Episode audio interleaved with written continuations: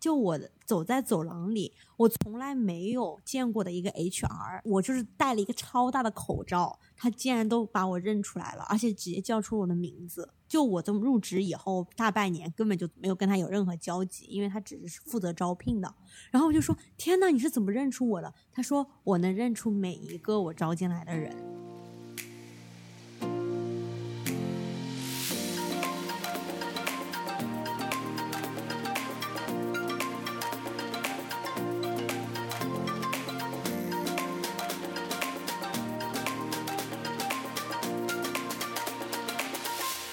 大家好，欢迎来到三言两语，我是主播 Harry，我是主播 Emma。今天录这期节目是因为我跟 Emma 呢，最近在疫情发生了整整两年后，终于又回去上班了，回归到了上班的生活。对，就觉得整个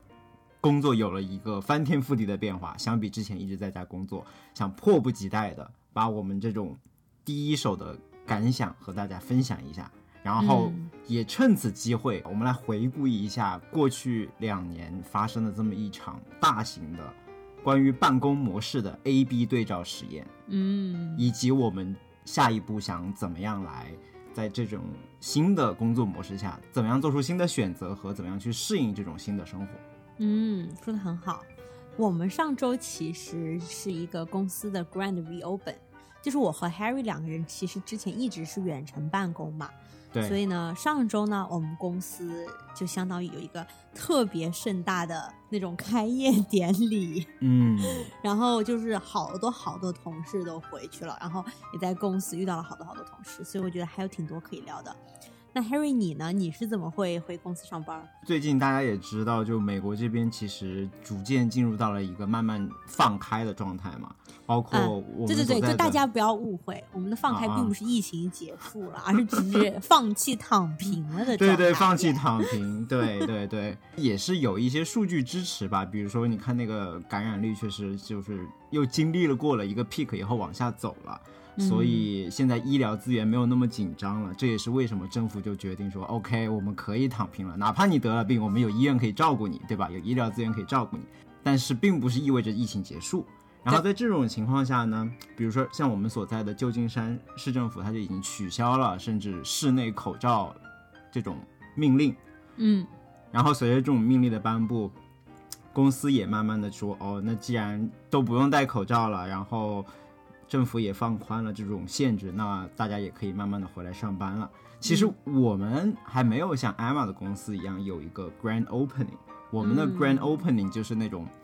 大开放，是发是会发生在下周。所谓的 Grand Opening 就是说大家不需要任何措施，你就可以直接来上班，也不需要申请什么通行证啊之类的。因为在 Grand Opening 之前。我们公司其实也是处于一个半开放的状态，在这种半开放的状态下，你可以去公司，但是你需要申请一些通行证，上传你的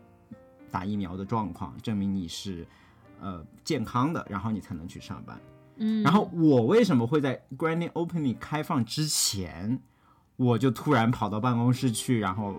有两方面原因吧，一方面是我其实自己还是比较虚的，因为现在疫情 虽然说就是 slow down 了，但是并没有结束。然后慢慢的有研究，甚至还说就是放出来什么这个疫情有各种各样的后遗症啊，不管真的假的，但是我还是很怕的。嗯，对对对，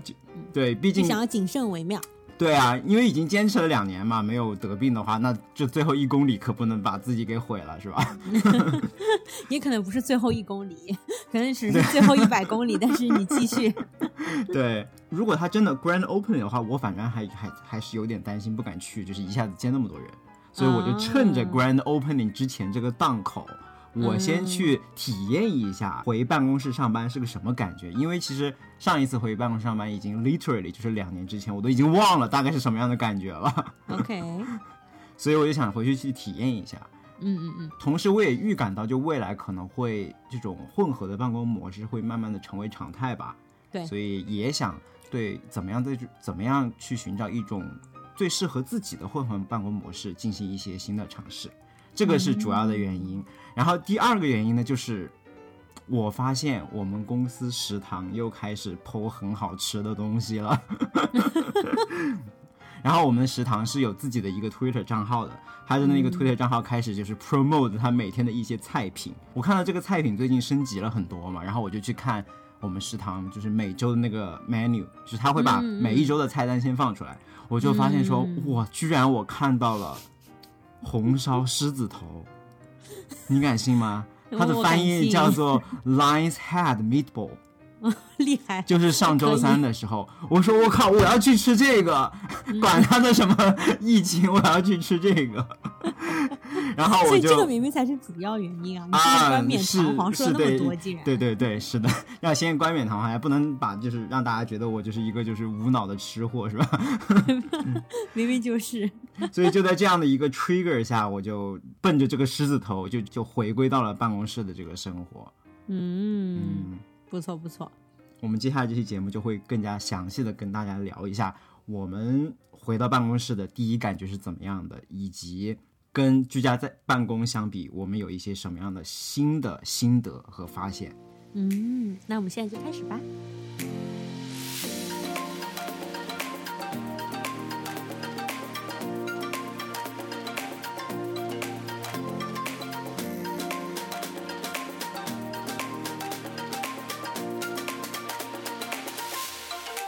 那一天周三去上班的时候，我是一个非常兴奋的状态，因为就像是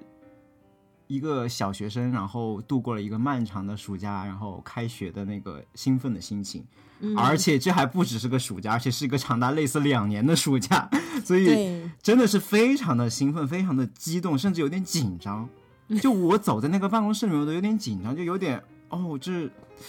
就不该知不知道该往哪走了。虽然说整个办公室啊。我们好像也跟疫情之间没有什么太大变化，但是我就是按耐不住想把这个办公室再把它全部游历一遍，再探索一遍，看一下有没有脚丈量 是吧？对 对对，因为你想平常在家办公，其实就是活动空间就是一个什么八十八到十平米的地方，突然一下你有了一层楼、两层楼可以探索，就觉得哦，那我得好好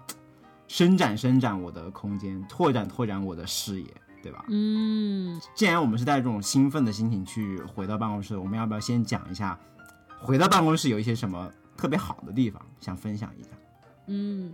我我先说一下，我其实没有你那种特别大的兴奋感，是因为我其实一直有陆陆续续的，大概每两星期去一次那种。OK，对。然后我们公司的话，其实在这个政策方面还是比较严格的，就是一周要测两次。然后要上报你的那个结果，所以你才能去。在这样子一个情况下的话，我就是觉得去办公室还算比较安心，所以我去的还算是比较勤的。尤其是我呃离家里比较近嘛，就是我的那个通勤时间特别短。嗯，所以呢，回到了办公室工作，嗯，这个 Grand reopen 之后，我觉得区别其实还是挺大的。因为最好的地方就是在于你一下子就是见到了那种。你在网上其实已经认识很久，但其实在现实生活中还没有见过面的朋友，然后你就会发现他们可能比你想象中的要高，或者比你想象中的要矮。哦，exactly。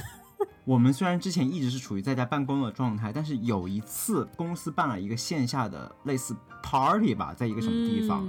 然后就是时隔一年见到了那些之前一直在线上通过 Zoom meeting 的同事。对，就突然惊到了，原来大家是高矮不一样的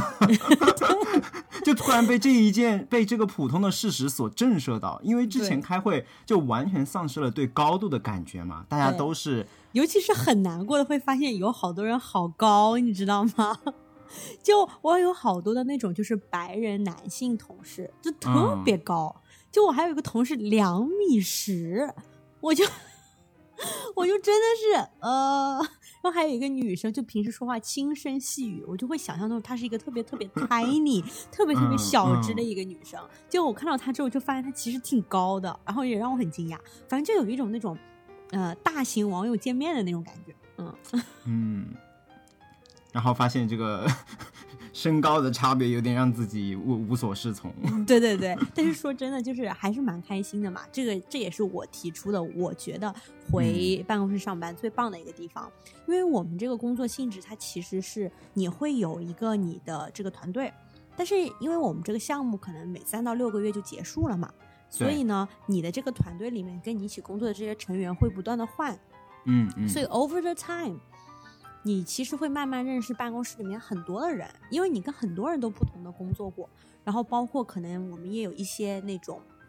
就是那种小团体，然后小团体意思就比如说你可能都是呃亚洲人的一个小团体啊，或者你都是比如说第一代移民的一个小团体啊，或者你是就是 women 的这样的一个 group 啊，就是你就是通过一些呃公司呃正式和非正式的这样一个方式，在呃你的工作内容以外认识的一些小伙伴，你也会遇到他们，然后你就可以呃可能在走廊里面就碰到啦，然后就说。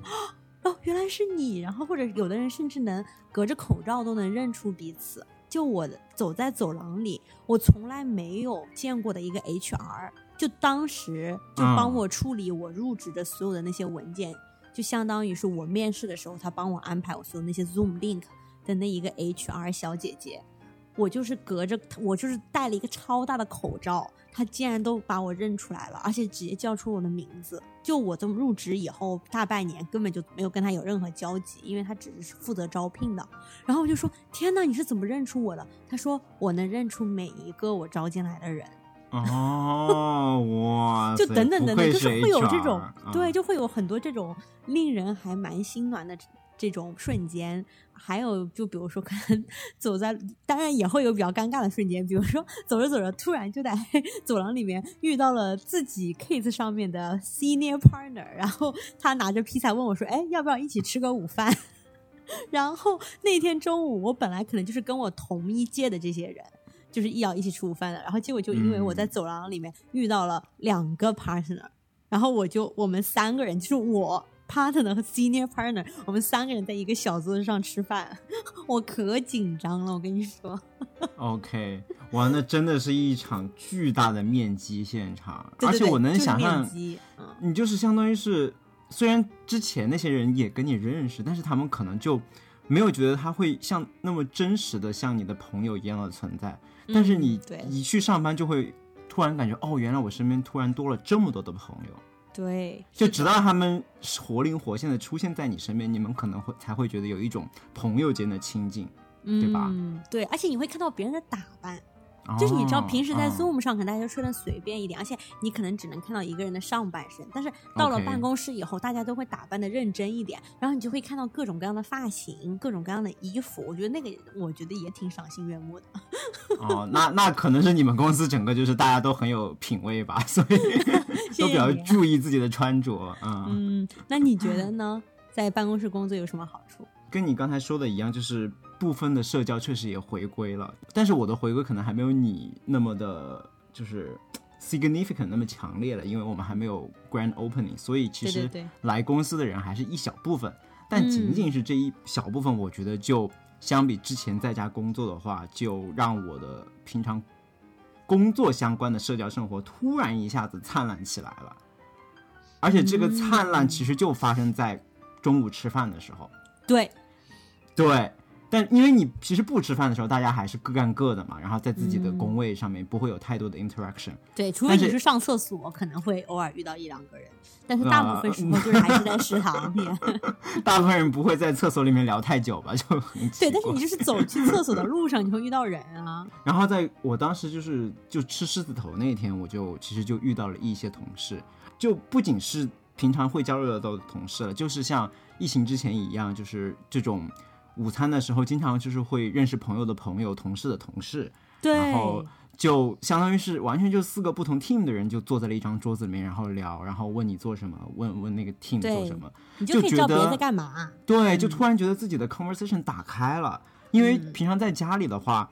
就很原子化嘛，而且你只可能是跟你有工作上有合作的人才会有 meeting，很难出现什么。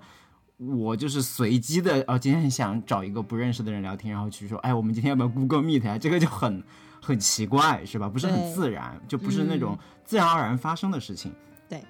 那当四个不同的 team 的人在一起吃饭的话，这聊起来就很容易的，就是去 catch up 整个公司范围内发生的一些新闻，然后不同 team 之间有些什么合作，然后大家也会聊到，哦，那个疫情期间谁谁谁又走了，谁谁谁又来了，这样的，就觉得。这个 catch up 的效率就非常的高，就可以说那一顿饭的就是不到一个小时的时间吧，就感觉获得了过去一个月都没有获取的这么多关于公司的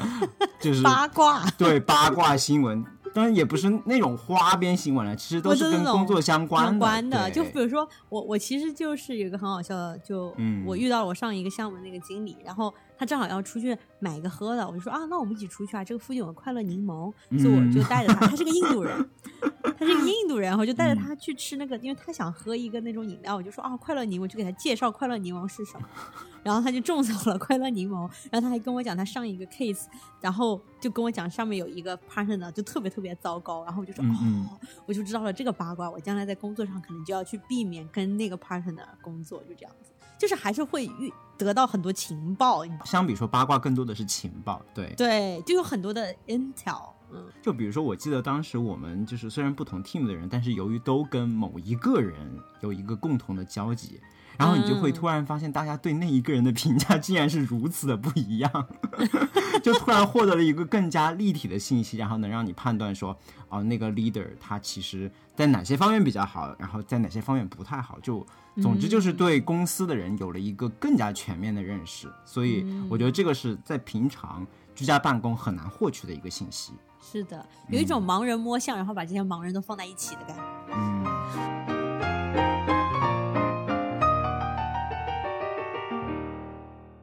你除了觉得这种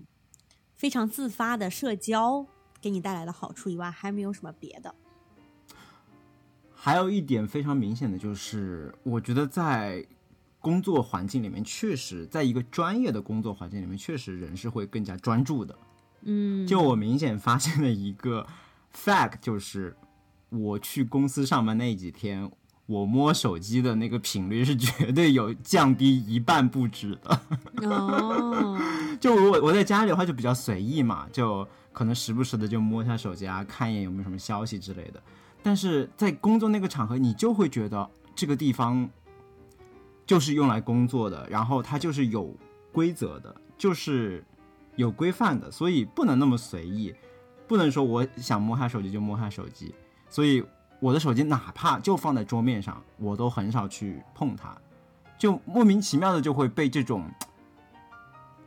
专业场合带来的专业的规范和规则所束缚住，然后让我更加的专注。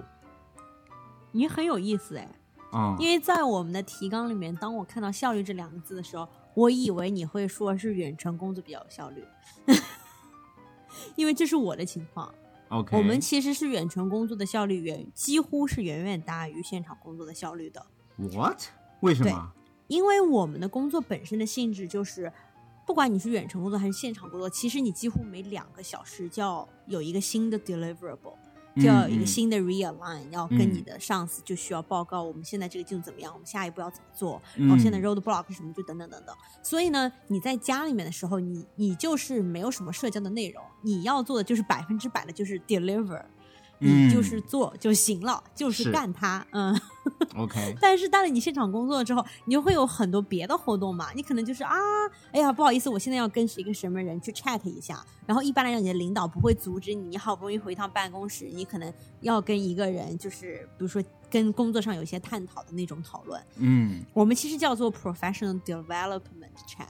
就你可能会跟我的一个 advisor，就是因为我们有一个 advisor 是不在 team 上的，就在这个公司我有一个 advisor，他是负责就不管我在哪一个 team 跟谁工作，他确保我有没有成长，有没有学到东西，包括他会给我 deliver 我的 review。嗯啊、所以就比如说我会要跟我的 PD advisor，就是 professional advisor、呃 development advisor 聊天，然后可能会跟某一个同事要聊什么之类之类，或者跟之前的一个 manager catch up，就这些东西的话，因为到了现场你要去做这些事情，事实上你一天工作的总的内容的工作量是降低的。嗯嗯，但是呢，就是因为我们回到办公室了，所以 manager 呢，他可能他自己也要去做这件事情，所以呢，他也没有那么多时间就来盯着你在那里做做做。所以总体来讲的话，我们那种 productive time，如果你只是论这个工作本身的话，我们是降低的，这也会导致其实我们的疲劳度 是下降的，因为在家里面几乎一天就大概起来的次数就很少，就是可能顶多上个厕所拿杯水，其他的时间都在干活。嗯，但是在了办公室里面的话，就会因为很多人都是跟人家聊天，然后不用大脑那么专注，所以其实没有那么累。所以你是说你嗯回到办公室上班以后，就是被盯的没那么紧了，是吗？对，而且还有一个就是大家对你的要要求也不会那么高，因为当所有的人都在家里，然后所有人都在狂干的时候，哦，你要跟上大家的一起的进度嘛。但是当所有人都回到办公室，大家都会发生这种啊，我要去跟这个人聊一下，那个人聊一下，就会经常发生，比如说十五分这十五分钟之内是没有人在干活的。那你不干活也 OK 啊，反正这个团队里面的其他人他也去干别的了。哦，就是你会出现一些需要做这个工作本身以外的事情，然后这些事情就会占掉你一整天工作的这个一些时间，所以你就不会那么百分之百的投入在你的工作里面，所以你的效率其实是下降的。说白了就是有更多可以分心的事情去做了，比如说茶水间搜索一下。哎，这样吗就是这样。哎，那我就知道为什么我在回办公室以后效率更高了，就是因为嗯我其实是分心的事情更少了。而且还有一个就是你本来的那个，你们原来在家里面强度就没有那么大嘛，你们可能一星期才需要交一个东西吧，是不是？就由于没有一个什么两个小时要交一个东西这样紧凑的 deadline，所以我就可以更加把节奏就是按照自己的节奏来，然后就想自己想什么时候忙一点就忙一点，然后也会有一些自己闲的时间。但是像你们的话，嗯似乎就就被绑得比较紧，然后没就是没有办法停下来。对，就是这样。其实也不是说就是老板一定要来 check 你，嗯，但就是因为他需要我做好了这个东西，他也要 review，然后他还要再发给别人，所以我不想成为这个 roadblock。刚才说我之所以就是在办公室里更少的摸手机，更专注，还有一个原因，我觉得就是现在回到办公室的人还是很少，所以嗯你可以享受一个几乎是方圆十米之内没有人的一个工作环境。哦，那你们还挺夸张的。嗯、而且我们现在有一个很大的区别，就是它座位不会再分配给特定的人，对，它就相当于是对提供了一个巨大的自习室，然后你想坐哪儿坐哪儿。嗯，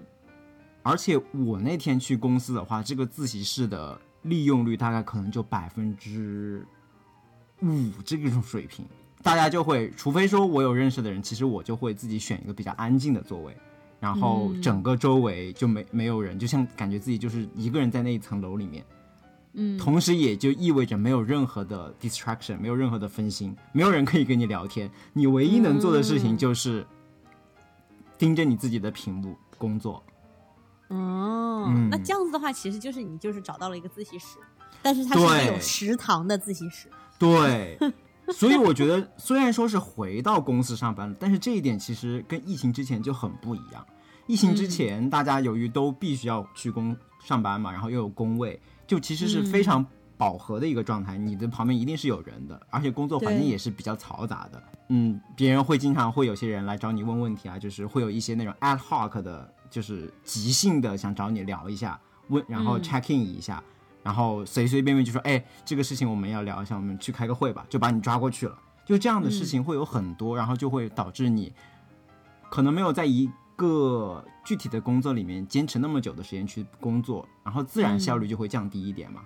懂了。甚至有的时候，嗯比如说你的左边的人和你前面的那个人，他们聊个什么事情，哦，你觉得我也很感兴趣，或者说这个事情好像跟我也有点关系，那我也去听一下。嗯这又是另外一种可能分心的机会。所以我觉得，其实我回了办公室以后，虽然说就是摸手机的那个频率降低了，但是我觉得那个更多的是，呃，更加自律了，就是在一个专业的场合下。但其实我觉得效率跟在家里是差不多的，因为都是在一个非常安静的环境下，对着一块屏幕在那里办公。嗯嗯，是的，对，嗯就是从办公的这个角度来说，我的环境是没有什么特别大的区别。嗯。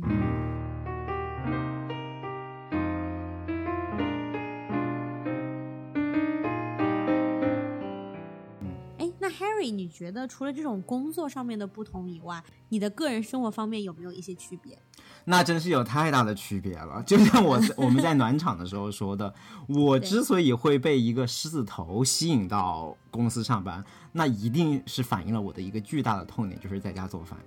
对，虽然我这个人还是比较爱做饭吧，而且确实做的也不是那么难吃，但是你知道，嗯就是、为做饭而做饭还是挺麻烦的。就是当你每天都要去做饭的时候，其实还是一个很累的活，对吧？对，蛮大的负担。是，而且为了减少这个负担，我甚至就可能说我周末准备这一周的食物，但嗯说实话，你到了第二天吃一些加热的这个剩菜剩饭，其实口感也不是那么的令人欣喜。是就是这样的吃饭体验，并不是一种非常，就不是一种非常令人享受的就餐体验，对吧？对它并不能说通过。它并不能实现，就是通过吃好吃的来激发你的生产力的一个功能，它其实仅仅就是为了生存。对，就是果腹。对，就是果腹。但是到了公司里面就不一样，因为我我们公司其实，to be honest，说实话，在整个硅谷的 IT 公司里面，它别的方面可能不太行，但是食堂我觉得还是数一数二的。哦，嗯，这这其实确实也是我当时选择这家公司的一个很大的原因，因为我觉得吃的开心真的会，是真的可以让我生产力提高的。嗯，然后就是在公司的好处就是，你到了饭点以后，你去食堂，然后看着这些琳琅美目的美食以后，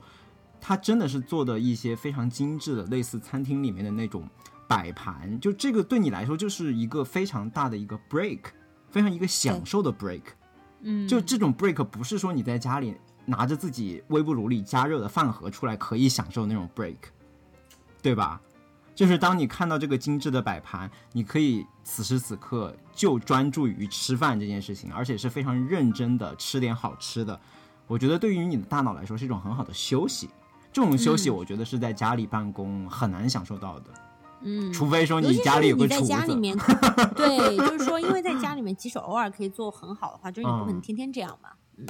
但确实也没有那个时间啊，就是中午对啊，的是你是，就你不可能，你即使偶尔有一点时间，你不可能每天都有这样的事。而且就由于还有一点好的就是，由于食堂它是有饭点的嘛，所以你真的是没有任何借口，你该吃饭的时候就就就去就得去吃饭，不像在嗯就强迫你进行一种非常规律的生活。对，就是强迫你会要中途要打断一下你的那个工作的 streak，那个工作的嗯，那个叫什么连续性。但是在家里就不一样，在家里反正你就随便微波炉一热就能吃嘛，那你就有多了很多借口说哦，如果这个工作很重要的话，我可以晚一点再吃，甚至就不吃饭了，然后就随便吃点零食就仓促的解决。对，但其实我觉得就是吃一顿，就是中午吃一顿稍微不错的饭，还是对整个一天的工作效率都还是很重要的。对呀、嗯而且如果你团队里的人也跟你一样在办公室里面，然后大家也是强制的都要在那个饭点去吃饭的话，对，就是这样就很好，嗯，就不会说好像有一个人在工作，有一个人在吃饭，然后他就找不到你这样子。对，但是我觉得这一点对我们来说确实还是一个问题，因为我们毕竟是一种 hybrid 的模式嘛，就有些人确实在家里，有些人确实在公司，所以这个也是一些呃这种混合办公模式下的一些挑战，我们之后会继续聊到。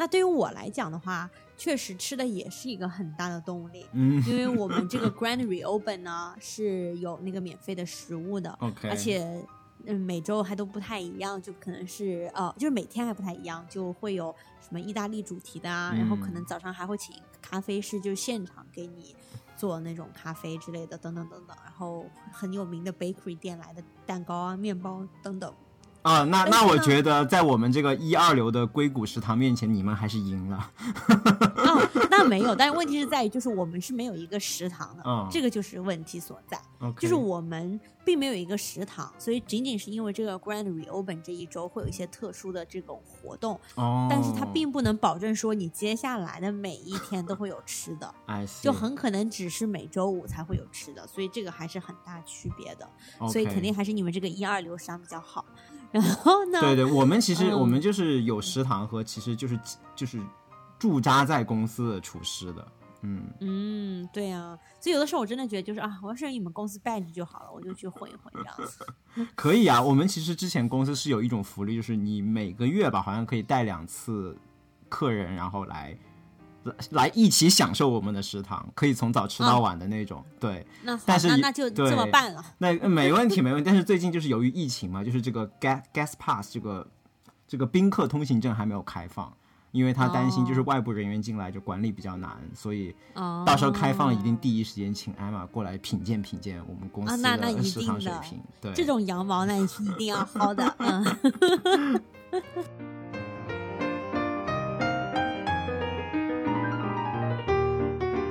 我们聊完了在家办公以及去办公室上班有什么好处坏处以后，我可以先来 kick off 一下，讲讲我们公司的政策是什么。嗯我们公司现在的政策其实就是一周要强制去三天，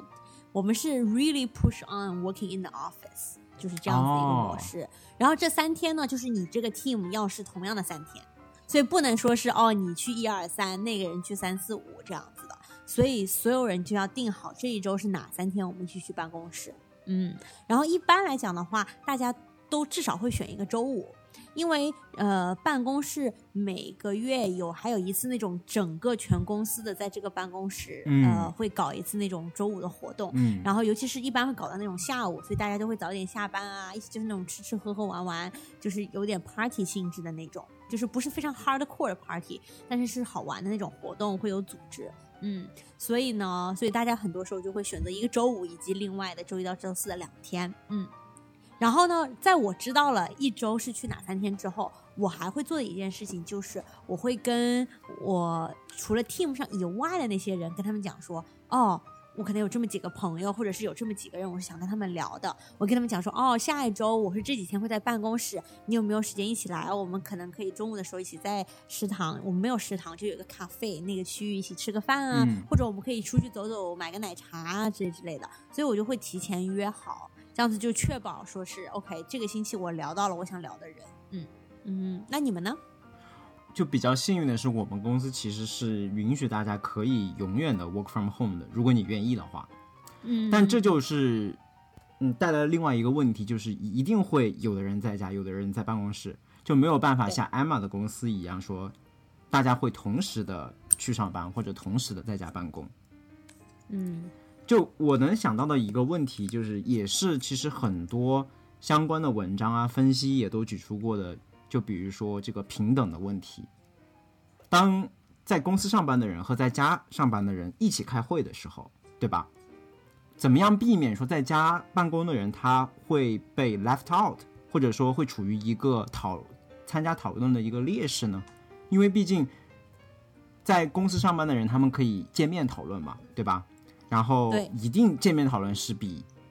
这种远程讨论效率更高的。那他们会不会因为拥有这种可以面对面的优势，而在这个讨论里面，比如说有更多的决定权啊，或者说是获得了更多的信息，就造成这样一种不平等？就是我猜啊，就是如果是，嗯，你们可以自己选择的话，我猜逐渐逐渐的，就是会去办公室的人会组成一个 team，然后一直在家的人会组成一个 team。对，而且我觉得这种事情，就尤其当就是在家办公的人成为一个 minority，成为一个少数人群的时候，他的劣势会越来越的明显和不可阻挡。嗯，是的，嗯，但是也很有可能是到最后，其实大家都选择了在家里，然后也没有这些问题。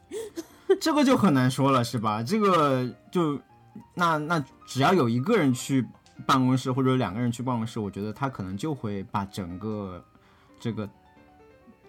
把这个氛围给卷起来。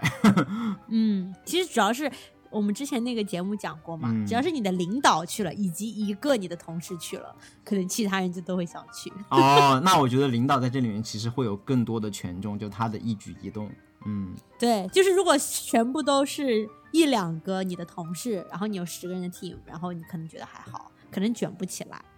呀。但是如果是一个领导和一个同事去了，可能剩下的八个同事都想去。OK，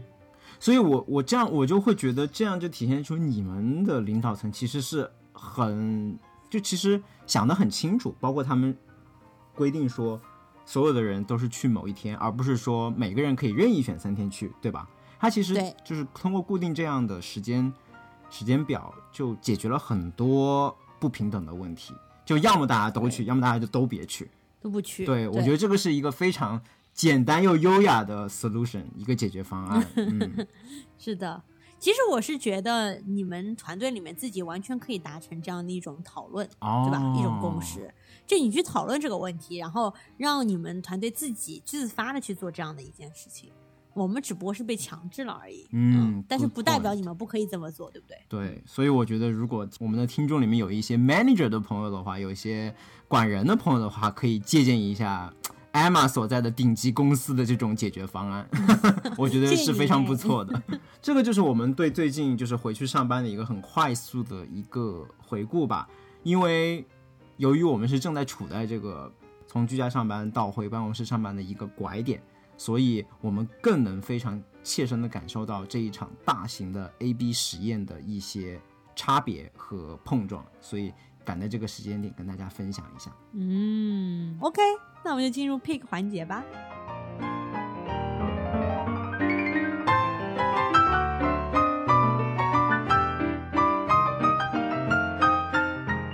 OK picks，、那我先来吧，一如既往，Emma 又带来了一部电视剧。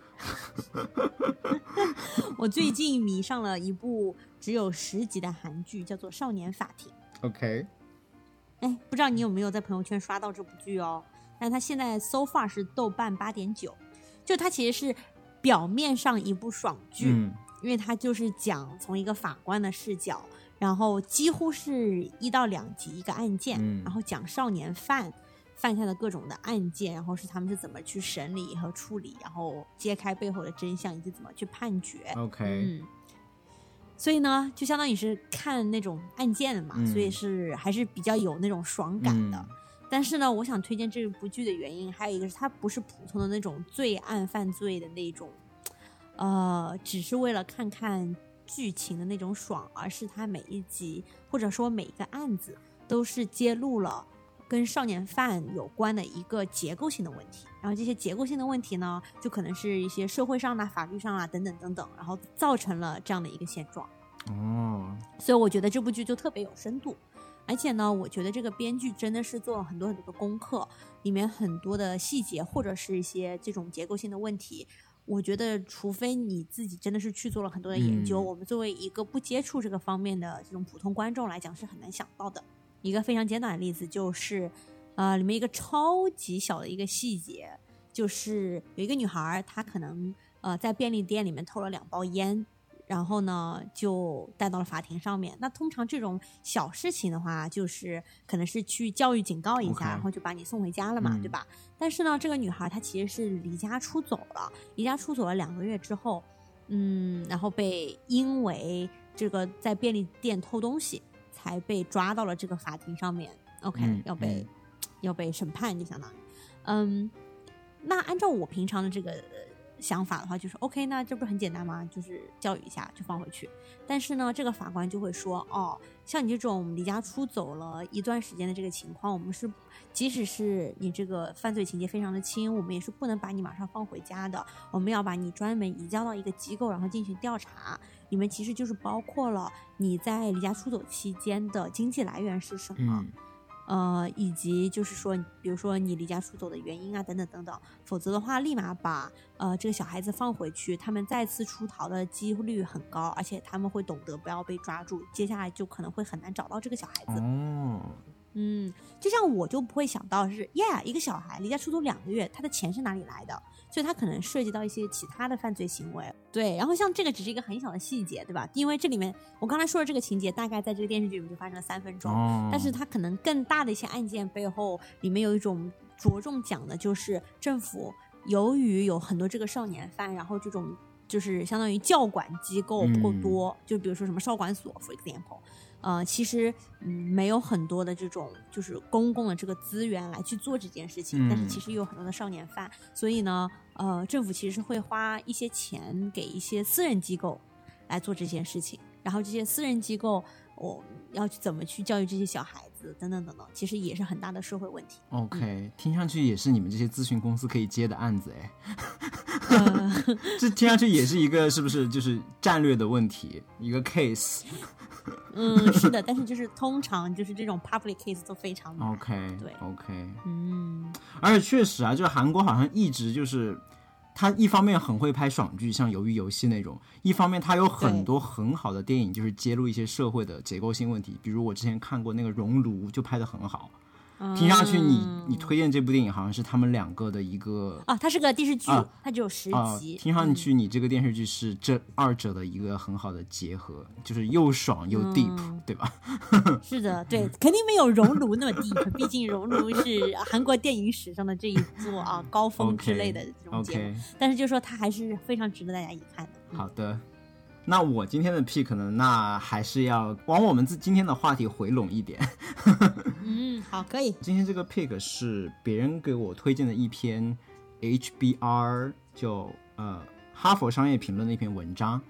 那文章的标题就是我们今天讨论的话题，它是举讲的是混合办公中的五大挑战以及如何去克服它们。啊，真是没有想到，我们节目的第一个 HBR 的推荐被 Harry 抢占。我其实没有说是推荐大家整去读整篇文章，以及它这里面就是如何解决这个问题的 solution，我觉得可能还也并不是那么的成熟。但是我觉得他把整个混合办公模式下的问题分成了这五个挑战，就它这个分类，我觉得是非常科学的。就如果说大家不管是你作为混合办公模式的参与者，还是混合办公模式下的管理者，如果你想去评判我的混合办公模式该怎么样的去进化，我是怎么样的去更好的适应混合办公模式，你都可以用他提出的这五个维度去进行考量。我觉得就是这个框架是我比较推荐的。它分成了哪五个维度呢？这五个维度是五个 C。嗯 course，OK，第一个 C communication，比如像如何去开会，然后第二个 C 就是 coordination，、是如何一起工作。其实这个跟之前那个 C 是有一点点区别的。第三个 C 是 connection，connection、更多的会侧向于 social connection，、就是跟同事之间的这个对情报网络是吧？然后第四个 C 是 creativity。